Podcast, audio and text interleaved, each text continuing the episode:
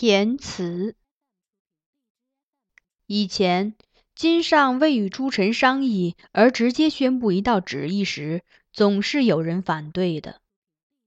众臣通常会分成两派，一派赞同，一派反对；也有另一种情况，两派一起反对。但是在选择驸马的问题上，诸臣的态度竟然空前的一致。几乎所有的人都毅然表示，陛下英明，做了最正确的事。原先习惯上书指责金上行差踏错的谏臣们，也纷纷上表称贺，说陛下选李伟上主，以荣宠旧家，是报张毅皇太后故父之恩。天下闻之，莫不感叹凄恻，相劝一笑。由此，金上对此婚事的态度愈加坚定。不容后宫议论，但许是为安抚苗昭荣，他将她迁为正二品第三位的淑仪。不久后，还把她的好姐妹于婕妤晋位为充仪。公主自然知道父亲已为自己选定了驸马，但众人当着她的面是不会说李伟短处的。我也没告诉她，李伟便是那日她见过的傻兔子。而且这时的他还不清楚婚姻的概念，似乎觉得驸马仅仅是以后他在宫外宅邸里的管事之人。所以，姐姐，我出将时，你能跟着我出宫居住吗？他问母亲，这就是他最关心的问题。苗淑仪黯然道：“不行，姐姐是你爹爹的娘子。”不能再出宫居住。见公主十分失望，他又微笑着把公主搂在怀里，安慰道：“但是你的乳娘和嘉靖子、笑嫣儿他们都可以跟着你出去，你过的日子不会有太大变化的。”怀吉也可以跟我去吗？公主问。苗淑仪一愣，但随即又笑了。哦，当然，怀吉当然可以跟着你去。公主安心的笑了笑，依偎着母亲思量半晌，又问：“那我还可以留在姐姐身边多久？”对这问题，苗淑仪也无把握准确回答。这要看你爹爹的意思，等你长大吧。公主再问。几岁算是长大了呢？苗淑仪说：“十五六岁吧。”那我十五六岁时就必须出将吗？不一定。若你爹爹肯留你，可以再等一些时候。苗淑仪抚着女儿的面颊，感叹道：“但是最晚不能超过二十岁。”过了二十，就是错过了婚期的老姑娘了。二十，公主计算着自己留在母亲身边的时间，结论令她满意的笑了。那还有十年，很长呀！有这么长的时间，我都可以再从头活一遍了。日子长了，多少有些关于驸马的闲言碎语传到他耳中。偶尔，他也有点小忧虑。听说李伟长得不好看，还特别笨呢。他跟我说，对父亲给他择的驸马都尉，他总是直称其名，毫不避讳。十三岁了，还在看《千字文》，真是笨死了。我希望他向好处想。如今驸马一定看过许多书了。他表示前景不容乐观，就算他吭哧吭哧的背完《千字文》，还有一大堆孔孟经书等着他啃呢。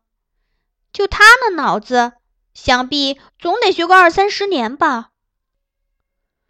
翻着我找来给他看的诗集词章，浏览上面本朝名士晏殊、范仲淹、欧阳修、苏舜钦、梅尧臣等人的家具，他很烦恼的叹气。光经义都够他折腾了，一定没时间再学诗赋。是铁定不能与我吟诗填词的了。我不由失笑。他最后认真的说出的那句话，在我听来实在很诙谐。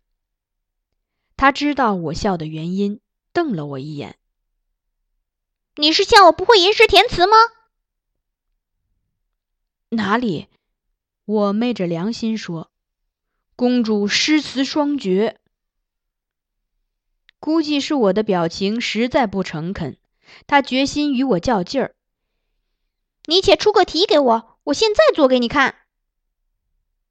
我见他很有兴致，也就遵命，选了个简单的词牌给他。就请公主填一阙《忆江南》吧，不需填整阙，我起个头，公主与我对上两三句也就是了。他颔首答应。我瞧他这时穿的是件粉色青罗单衫，便随意起头道：“单衫薄。”下一句，公主可自选韵脚。单衫薄，他喃喃重复，然后屈指数着什么，不时望望上方，口中念念有词。我见了，觉得奇怪，遂问他：“公主在数什么？”别吵！她很不满我打断她思路。我在校验下句的平仄呢。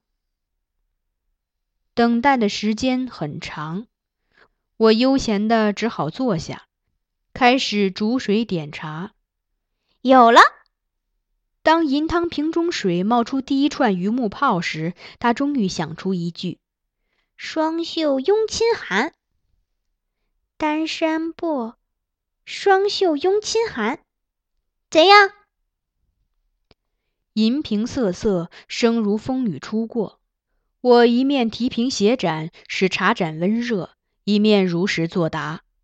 只是格律不错而已。只是不错。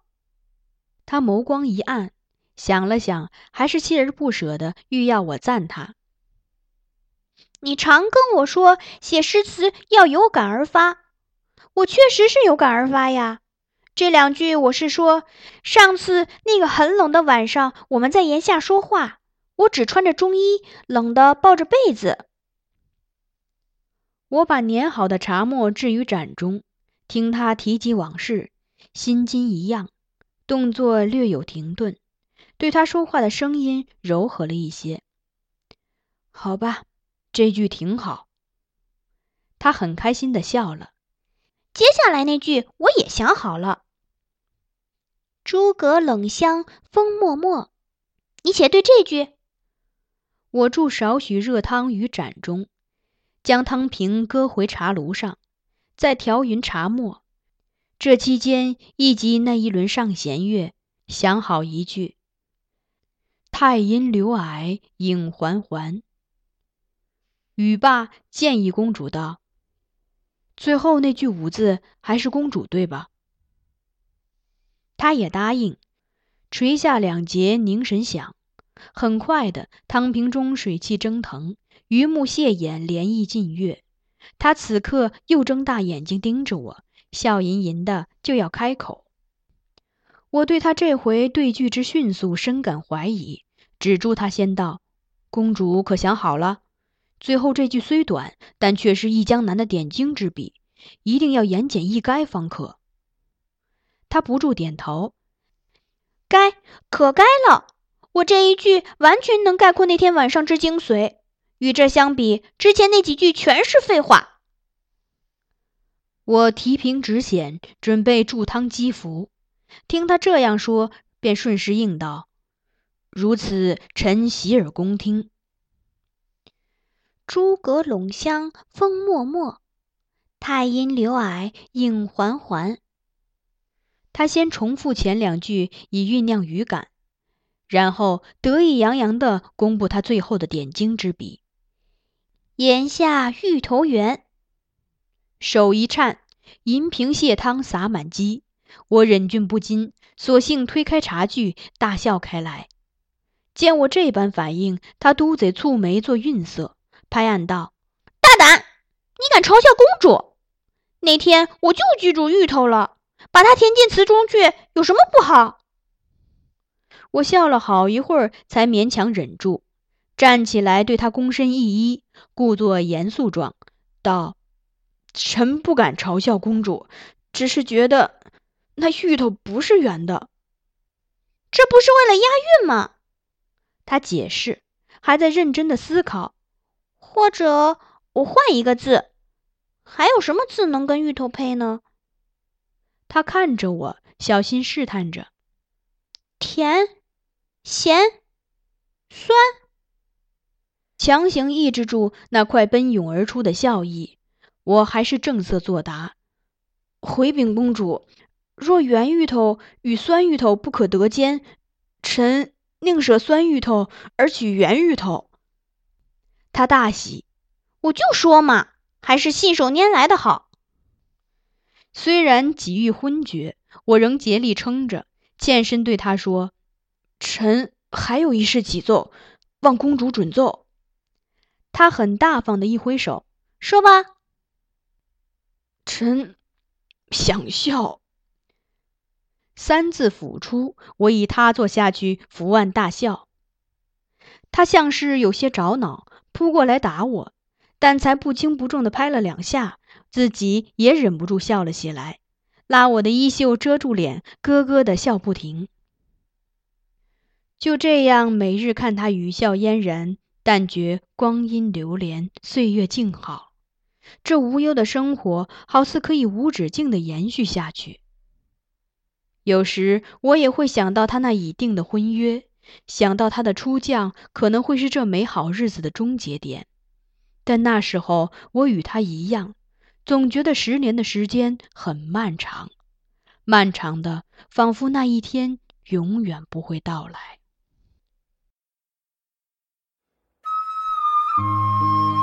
您刚才收听到的是橘子播讲的有声小说。孤城闭，欢迎继续收听。